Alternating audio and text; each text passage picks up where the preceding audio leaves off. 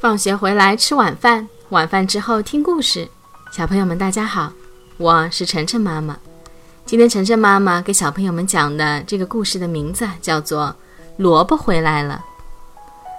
寒冷的冬天到了，大雪下了好几天，地上积了厚厚一层雪，很多食物都被埋在了雪下面，这增加了小动物们觅食的难度。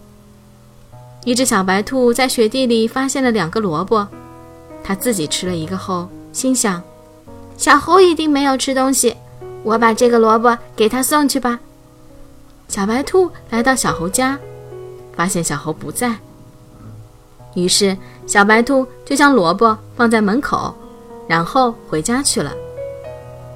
小猴此时正在外面找吃的，找了好久也没有找到。小猴很沮丧地回家了。在家门口，小猴看见了台阶上的萝卜，心想：“萝卜一定是朋友们送来的，小鹿一定还没吃东西，我还是给他送去吧。”小鹿不在家，小猴将萝卜放在小鹿家门口，便离开了。小鹿也是一早就出去找吃的了，他发现了几颗青菜。痛快地吃了起来。小鹿回到家时，看到了门口的萝卜，心想：“我已经吃过了，萝卜是小白兔最喜欢吃的，就给它送去吧。”小鹿来到小白兔家，可小白兔已经睡着了。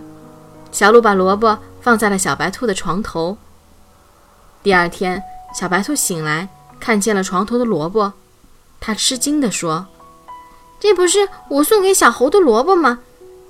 小白兔想了又想，一定是大家互相关心，萝卜被送来送去，最后又送回到我这里了。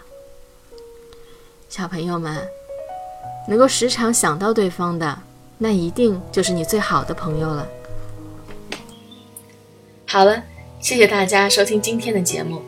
每周一到周五晚上七点，晨晨妈妈准时来给大家讲故事，请订阅晨晨妈妈在喜马拉雅的频道。或者关注晨晨妈妈的公众号 shanghai story 也就是上海人加故事的英文单词组合。今天的节目就到这里了再见。